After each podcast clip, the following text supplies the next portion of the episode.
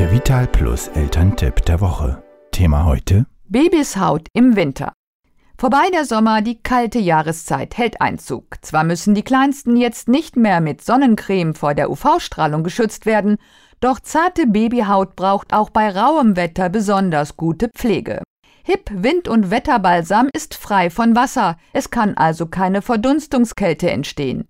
Minusgrade, rauer Wind und schlechtes Wetter können der empfindlichen Haut unserer Babys damit nichts mehr anhaben. Hip Wind- und Wetterbalsam, frei von Wasser, dafür aber mit wertvollem Biomandelöl. Die ideale Pflege und ein wirksamer Schutz für die Strapazen in der kalten Jahreszeit. Denn neben den niedrigen Temperaturen hat auch trockene Heizungsluft Einfluss auf die Haut.